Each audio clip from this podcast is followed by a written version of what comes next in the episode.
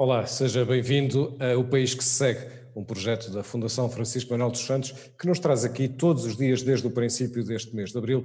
Nós estamos a, a começar hoje a 19 de 20 conversas sobre não apenas este tempo, de, eh, este momento de pandemia, mas sobretudo o país que estamos a construir com as decisões e as não decisões que estamos eh, a tomar. E hoje vamos falar de economia. Eh, o nosso convidado de hoje é José Tavares, ele é professor doutorado pela Universidade de Harvard, onde se especializou, aliás, em economia política, é professor na nova School of Business and Economics e autor de diversos artigos e estudos, incluindo o ensaio publicado aqui pela Fundação Francisco Manuel dos Santos, precisamente com o título A Europa não é um país estrangeiro. Olá, José Tavares, muito obrigado por teres aceitado este nosso convite. Olá, boa tarde. Zé, nós uh, nunca tínhamos, evidentemente, passado por nada uh, deste tipo, uma paragem global, e estamos a entrar num momento de reabertura, ainda que controlada, mas sabemos que não vamos voltar ao momento em que estávamos antes. Quais são as consequências mais duradouras ou permanentes que podemos esperar? Bem, eu acho que já muita gente disse isso, que há várias incertezas. Talvez a maior seja perceber se isto foi um, um abanão curto, muito profundo, que depois desaparece completamente, ou se há aqui uma nova, uma palavra também muito usada, uma nova normal, em que vamos ter que ter outra distância, outro cuidado, outra. Hum, vai haver produtos e serviços que não vão funcionar tão bem, e nesse caso o, o, o efeito será muito mais duradouro. E, e aí terão, terá, haverá consequências sobre as economias, nomeadamente se não pudermos fazer muitas das coisas que fizemos no passado, somos de facto mais pobres. Não é? E quais são as áreas para onde podemos olhar, quer com maior riscos, com mais riscos, quer com mais oportunidades, ou seja, com mais alterações? No fundo, nós estamos a, a, a sair aos poucos, entrando, seja nesse novo normal de que falavas, hum, mas em que, em que circunstâncias? Sobretudo determinados quais são os setores ou os tipos de atividade económica onde podemos esperar mais alterações? É interessante que, de certa forma, o que, define, o que nos define como como, falando da Europa e, e, da América do Norte, pelo menos, como sociedades ricas, é o afastamento da, da indústria e da agricultura. Portanto, os serviços, o entretenimento, eh, o, tudo o que envolve muitas vezes uma proximidade grande de outras pessoas. E, portanto, esses setores, o turismo, portanto, turismo, serviços, eh, entretenimento, festivais, eh, espetáculos, tudo isso, que de facto é uma, um dos grandes privilégios de ser próspero, será ameaçado se a nova situação nos impedir de estarmos próximos e à vontade uns com os outros, quando os outros são pessoas que nós não conhecemos e não, e não dominamos, não, não, conhecemos tão bem como os mais próximos. É? E isso é, é, seria, seria preocupante. Aliás, uma, uma, das coisas que se tem falado muito é sobre uma necessidade de reindustrialização ou, de, ou pelo menos de redução da dependência eh, de, eh, de outros países, de países não europeus, estamos a falar sobretudo eh, da Ásia e da China, não é? Da redução dessa nossa dependência europeia de indústria que hoje, hoje não temos. Isto inclui, poderá incluir também a indústria no sentido da indústria agroalimentar, ou seja, há, há também neste momento um, um, um, momento em que se está a pensar o tipo de industrialização que existe na Europa e também em Portugal, e portanto olhar para, por exemplo, para, para o investimento que haverá na Europa, enfim, ele ainda não está delimitado, já vamos também falar disso, mas sabemos que vai haver mais investimento na Europa, para onde é que ele deve ser direcionado, com que preocupações é que deve ser uh, dirigido, não é? Sim, eu, nos momentos de, em que grandes riscos se, se efetivam, em que grandes desastres aconteceram, por exemplo, a Europa, depois da Segunda Guerra Mundial, com a percepção de, de de, uma grande carência, as economias estavam em baixo, era, era, era, um, era um mundo em que naturalmente se, era mais fácil uh, construir um projeto europeu, pensar, por exemplo, em políticas de apoio à, à agricultura, havia muita ideia de, da dependência alimentar, e eu acho que estamos a voltar um pouco a esse, a esse estado de espírito, quando alguma coisa muito grave nos atinge, começamos a ter um, a ser mais aversos ao risco e a pensar em formas de nos protegermos de outras do, no futuro. Isso acho que é natural, acho que não pode ser exagerado, porque também muita, muita da nossa prosperidade vem de nos especializarmos e trocarmos no, no mercado mundial. Portanto, não nos podemos recolher completamente ao nosso, ao nosso canto. Portanto, não é uh, acabar com a globalização, não é? Mas é rever, uh, rever os, os mecanismos de comércio internacional e de, e de, e de processo industrial. Uh, nós estamos a falar da Europa, ora, precisamente a questão europeia tem sido quase enfim, diária nas, nas, nas, notícias e semanal do ponto de vista das reuniões das várias, das várias instituições europeias. No momento em que estamos a falar, eh, não está ainda totalmente definido qual vai ser a forma de reação europeia. Mas a verdade é que muitas vezes, quando nós falamos, ou quase sempre que falamos da União Europeia por estes dias, estamos sempre a falar de dinheiro, eh, como se nós tivesse em causa a política, como se nós tivesse em causa política no sentido europeu, no sentido política económica também. Falar só de dinheiro, ou seja, de financiamento, de acesso a montantes para fazer investimento, acaba por ser uma visão bastante redutor do que na verdade a União Europeia é e deve ser, que é um projeto político.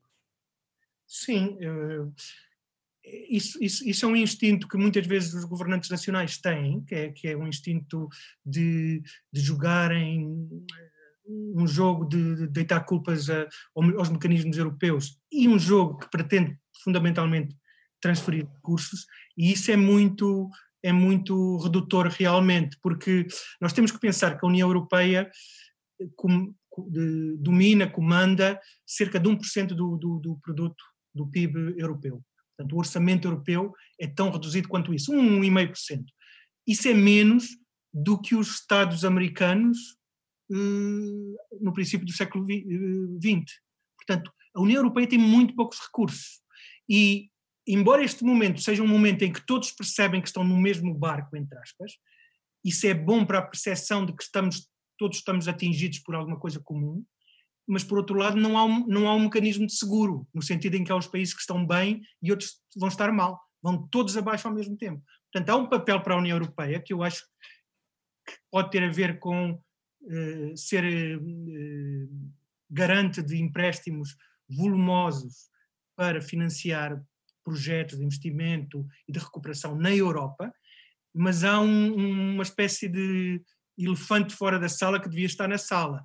É que talvez muitos desses projetos devessem ser administrados pela União Europeia, porque até seria, seria uma forma positiva de, de repente, 3, 4%, 5% do, do produto europeu ser decidido a nível europeu, com, com escrutínio, claro, e assim evitava-se esta, estas, estas, no fundo, estas danças de os países do Norte estão-nos a impor isto, os países do Sul estão-nos a exigir isto, e íamos decididamente para um governo europeu que não era nada de assustador. Nós gastamos 40% talvez do nosso PIB eh, através do, do, do, do, nosso Estado.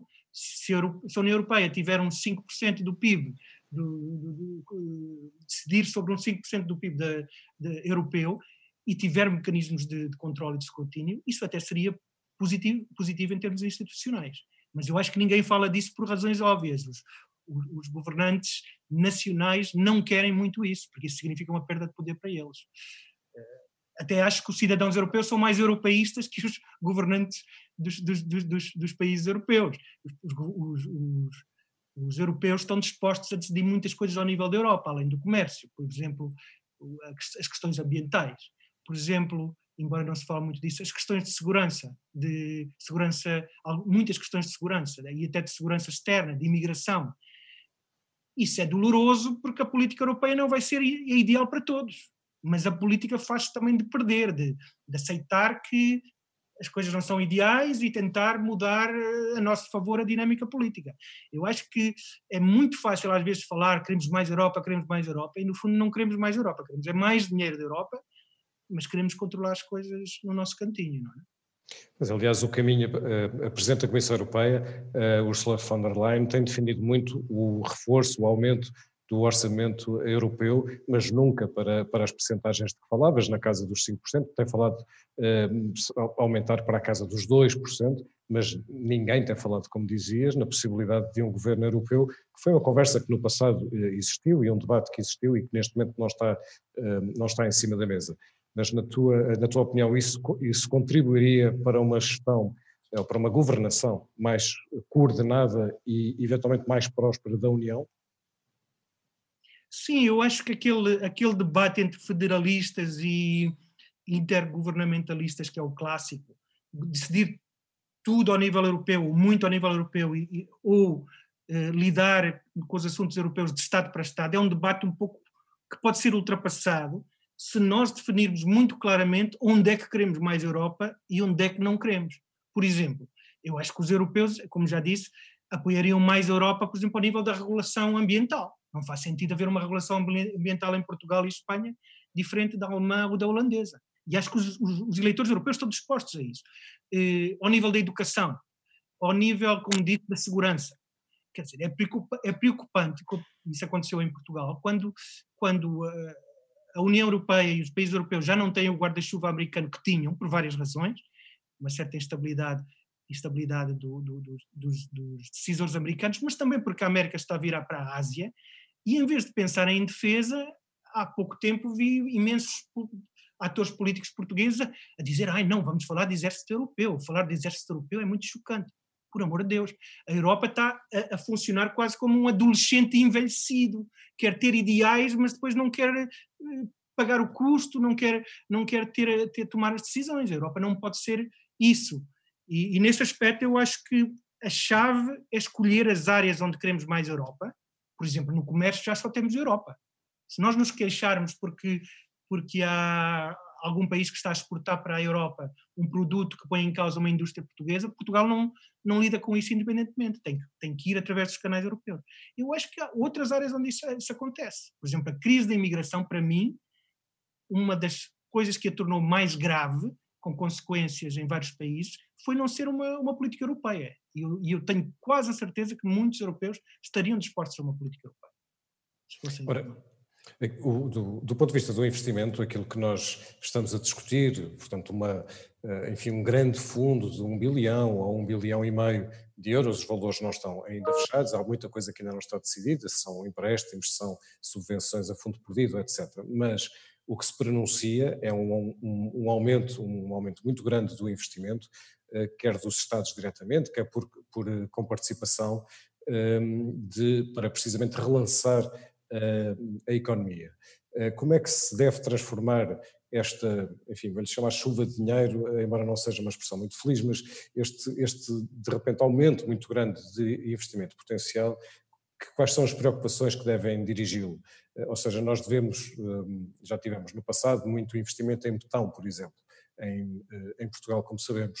Que tipo de orientações é que este investimento deve ter a bem de, de uma economia mais forte, mas também mais, mais equilibrada e, e, e que gere mais, maior valor acrescentado?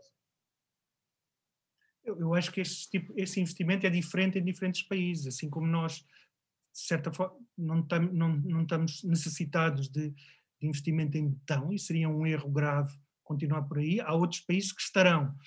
É difícil pensar neste momento, para ser sincero, se o que nós precisamos é fundamentalmente de investimento nesse sentido, ou se é de investimento em instituições, em funcionamento da economia. Nós temos em Portugal uma economia que é desastrosamente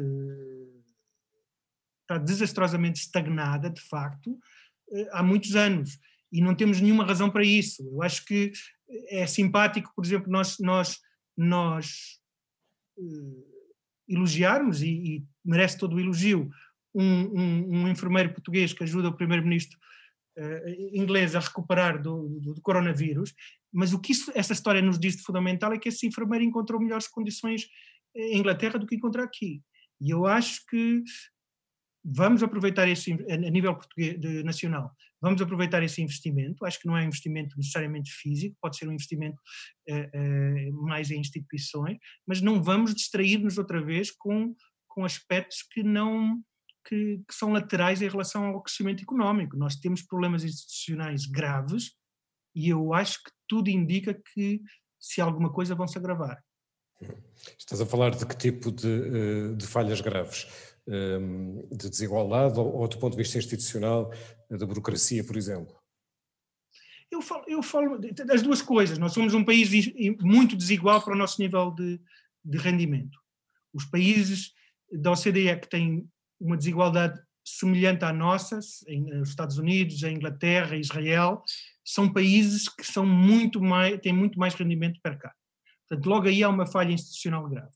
Eu acho que nós ainda não fizemos as pazes com a, com, com a, com a iniciativa privada regulada apropriadamente pelo Estado, etc. E tudo indica que vamos ainda demonizar mais essa, essa iniciativa. E sem, sem iniciativa, sem valorizar a iniciativa das pessoas, eu não vejo como é que, como é que os, os, nossos jovens, os que têm mais capacidades e mais oportunidades, não continuam a ir embora. Portanto, se quiséssemos focar a longo prazo, é isso. A, a mais curto prazo, há investimentos importantes, por exemplo, a, a Europa devia entrar tudo o que tivesse a ver precisamente com, com segurança económica, com resposta a, catástrofe, a catástrofes, com apoio a indivíduos que estão em desemprego e, e, e, e temporário em períodos em que, em que, é muito difícil sair dessa situação, como que se vai seguir. Portanto, tudo aí, aí acho que o investimento europeu é mais do que bem-vindo e é, e é preciso aplicá-lo bem. Um, e isso é também uma, um, uma forma de, de criar a Europa. Por exemplo, uh, nós sabemos que nos Estados Unidos, quando há uma, quando há uma catástrofe natural, existe uma, uma, uma, uma uma agência que, que, trata de apoiar os locais que foram especialmente afetados por essa catástrofe. Isto é um grande fator de coesão, coesão para um país. No caso da Europa, é, é, incrível que não tenha havido um mínimo de mensagem e até de conteúdo comunicado às pessoas que, fizer, que as fizesse sentir que a Europa estava lá. E é precisamente aí que eu acho que nós podemos investir, ter, ter formas mais visíveis de, de apoiar todos os, os, os, os europeus que estão particular, vão ser particularmente afetados por esta crise e, e apoiá-los com, com uma bandeira europeia além da bandeira nacional. Não cairmos nesta armadilha das bandeiras, bandeirinhas nacionais, porque vamos estar todos no mesmo barco realmente, não é? Nós, no, eh, neste momento em que estamos, estamos ainda eh, numa fase de, de paragem da economia, o que significa que há uma enfim, já muitas falências e muito desemprego, mas sobretudo o mecanismo que foi usado, mecanismo de laboratórios, o mecanismo do, eh, do layoff, tudo isso foi feito para tentar ganhar tempo, para tentar atenuar o impacto uh, ao longo do tempo. Portanto, nós não conseguimos ainda medir o, o, o verdadeiro impacto total desta, um, desta crise, mas como sempre, eh, estamos, por um lado, como sempre acontece em situações de emergência, embora não conhecêssemos uma situação como esta, há sempre um cuidado de urgência que tem a ver, neste caso, com a liquidez, e depois há uma, sempre a possibilidade de pensarmos, bom, este é o momento para nós fazermos uma espécie de refundação quer da economia, quer da política. Eh, isso aconteceu, por exemplo, este tipo de pensamento aconteceu muito quando foi a intervenção externa da Troika em, Portugal, em, 2011, um, e, e, hoje também há uma, uma, uma, espécie de convocatória para isso. Vamos aproveitar para pensar a economia de outra, de outra forma. Isto é uma, é uma utopia que, na verdade, vai ser uh, substituída pelo novo normal, seja ele qual, qual for, ou há de facto uma oportunidade para pensarmos, quer em Portugal, quer na União Europeia, em numa forma de, de, uh, de atividade económica e de estratégia económica diferente. Hum, se estamos a falar em mudanças, digamos, de preferências de, de, longo prazo, que se ouve muito, nós agora vamos ser diferentes, nós agora vamos prestar mais atenção aos mais velhos, aos mais novos, ao ambiente, isso, eu isso sou um bocado cético. A não ser que a crise seja realmente prolongada e realmente dolorosa durante muito tempo. Quando as coisas são dolorosas durante muito tempo, começamos a pensar em tudo. Mas o que eu acho que deve acontecer, e não tenho a certeza que esteja a acontecer em Portugal, é não há razão nenhuma para as pessoas que forem despedidas, eh, tiverem desempregadas, etc., passarem dificuldades básicas. Nós somos suficientemente prósperos para ter em, em, eh, montado esquemas em que vamos apoiar as pessoas onde quer que elas estejam a sofrer, etc. E depois temos que evitar uma certa tendência para congelar a economia, a economia que existia antes. Quer dizer, nós todos gostamos de ir a restaurantes, restaurantes uh, inovadores e interessantes e com cozinha bastante interessante, Mas a economia não perde nada se esses restaurantes fecharem, desde que os empregados sejam apoiados, e depois, na altura certa, abrem outros, ou até abrem os próximos, os mesmos. Portanto, eu aí acho que há uma parte dos recursos que, se for muito dirigido às empresas, não vai ser dirigido às pessoas.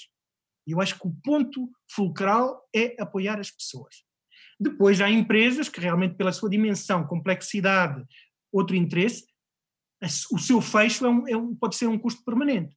Mas com certeza que não são, e perdoem, mas não são certas empresas de entretenimento, certas empresas de serviços, certos cafés. Isso de facto fechou também na crise da Troika.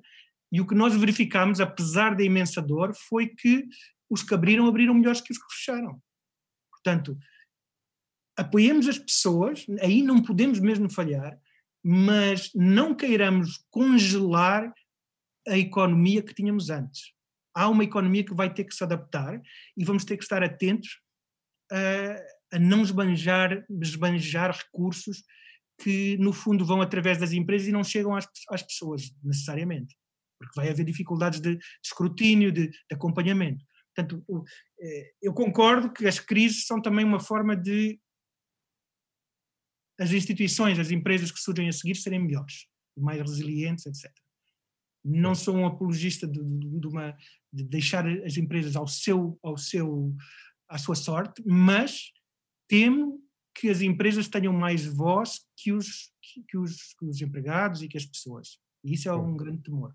Portanto, apoiar as pessoas significa uh, apoiar neste momento o, uh, o seu rendimento uh, e, e, ter mais apoios sociais ou disponibilidade, uma bateria grande de apoios sociais para o momento em que, em que a economia está com menos emprego e, está, e enfim, nós sabemos que a pobreza, a exclusão, a desigualdade tendem a aumentar com, a, com a crise económica que, que se avizinha.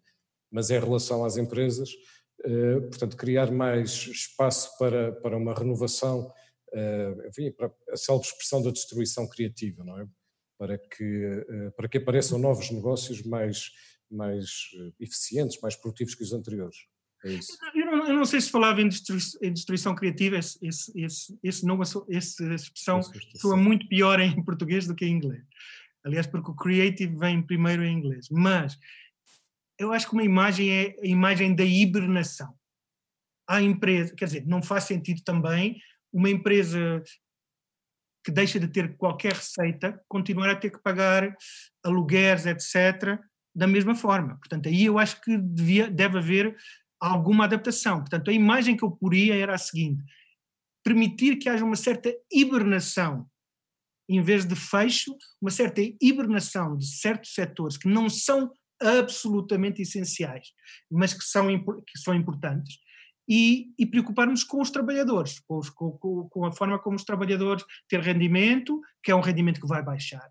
Nós não podemos ter ilusões que vamos ter em todo, toda a Europa realmente dificuldades, mas a imagem da hibernação de algumas empresas, no sentido de diminuir os custos, diminuir, inclusive, os custos de trabalho e estarem o mais sólida possíveis para quando, quando pudermos funcionar como funcionávamos, vamos ter lá o rendimento nas mãos dos trabalhadores, das pessoas e essas empresas abrem de um, de um, dia para o outro, em vez de pagarem uma percentagem do, do, dos alugueres, de, de outras outros custos fixos, passam a pagar eh, o total novamente porque já têm rendimento outra vez. Portanto, eu acho que a, tentação de congelar a economia como estava é um erro, porque pode-se ajudar as pessoas sem, sem estar focado demasiado no canal empresas.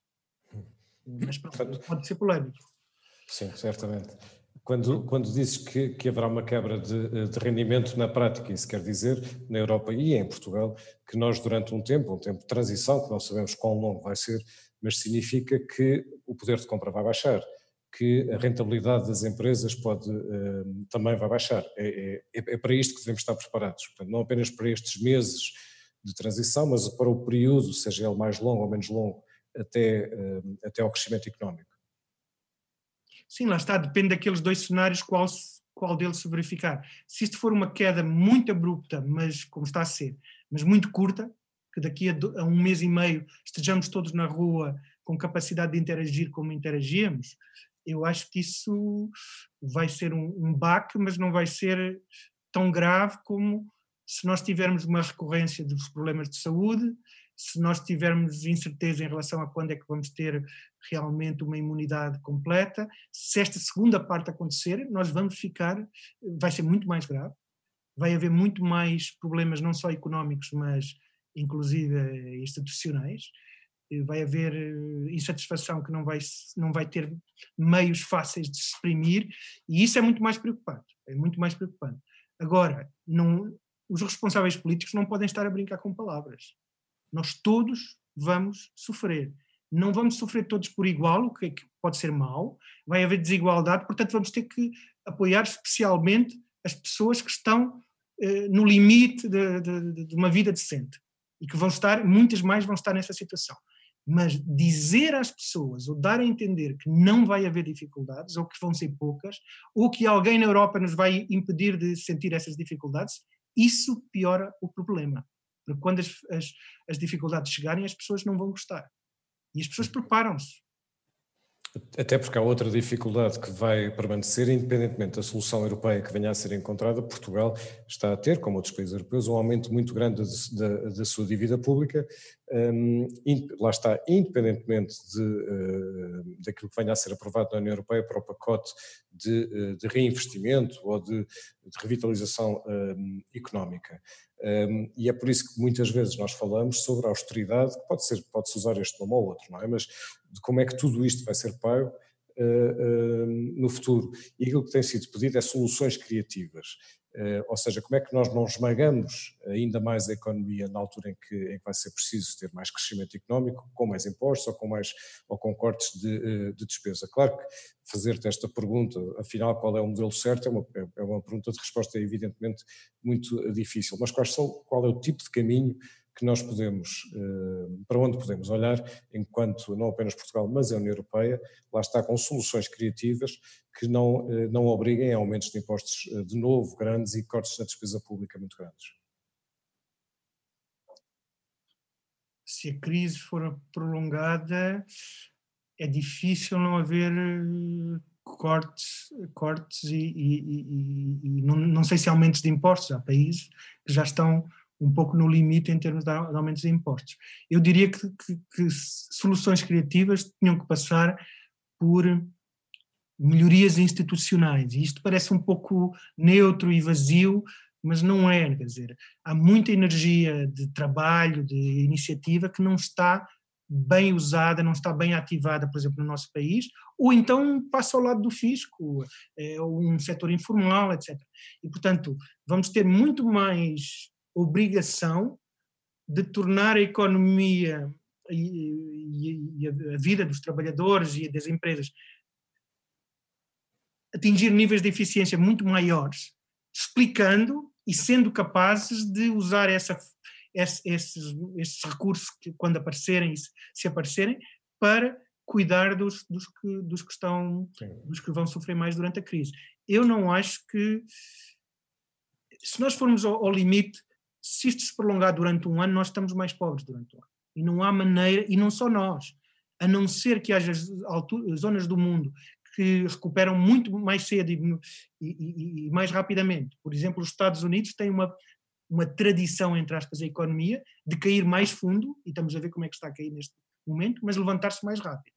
Portanto, se não houver, se houver, se não houver esta assincronia no mundo, não é muito fácil encontrar recursos para apoiar o nível de vida que nós temos hoje durante, durante muito tempo. Portanto, eh, e acho que as pessoas estão, estão dispostas, estão preparadas para isso, é preciso é falar-lhes verdade.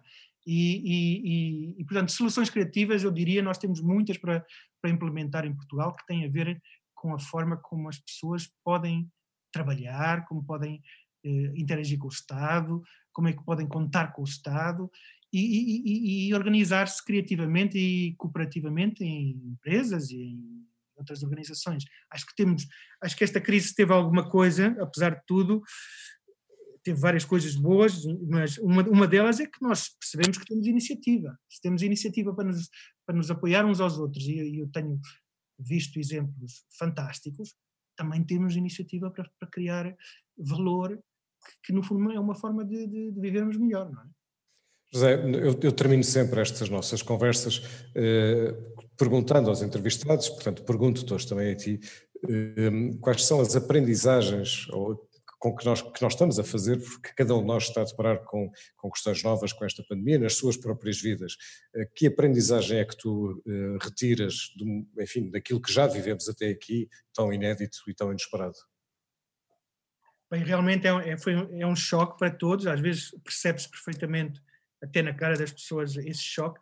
Eu acho que duas coisas que eu senti foi, apesar de ser relati relativamente atento ao que se passa no mundo, acho que tornei-me mais, ainda mais atento. E acho que muita gente viveu isso. Não sei se é estarmos a viver a mesma situação eh, brutal em muitas partes do mundo e de formas muito diferentes, mas realmente essa, essa eh, empatia com os outros acho que, que aumentou. E isso é bom. Por outro lado, também temos a noção do, do nosso privilégio, e aqui em termos geográficos, muito dos que nós achamos que é, que, é, que tomávamos como certo da prosperidade, vemos que é frágil a coisas, neste caso a um vírus invisível, pequenininho, etc. Mas vemos que muito da nossa prosperidade, que tem a ver com juntarmos aos outros, uh, festejarmos, uh, fazermos coisas novas próximos uns dos outros, isso aí é muito mais frágil do que pensamos, do que pensávamos. Isso é duro. Já Tavares, muito obrigado por esta uh, conversa desta última uh, meia hora. Muito obrigado. Obrigado. E muito obrigado a si que esteve desse lado e que vai acompanhando este ciclo. Nós voltamos amanhã, voltamos amanhã para a última conversa deste ciclo. Nosso convidado amanhã será Tolentino Mendonça e cá nos encontraremos. Obrigado.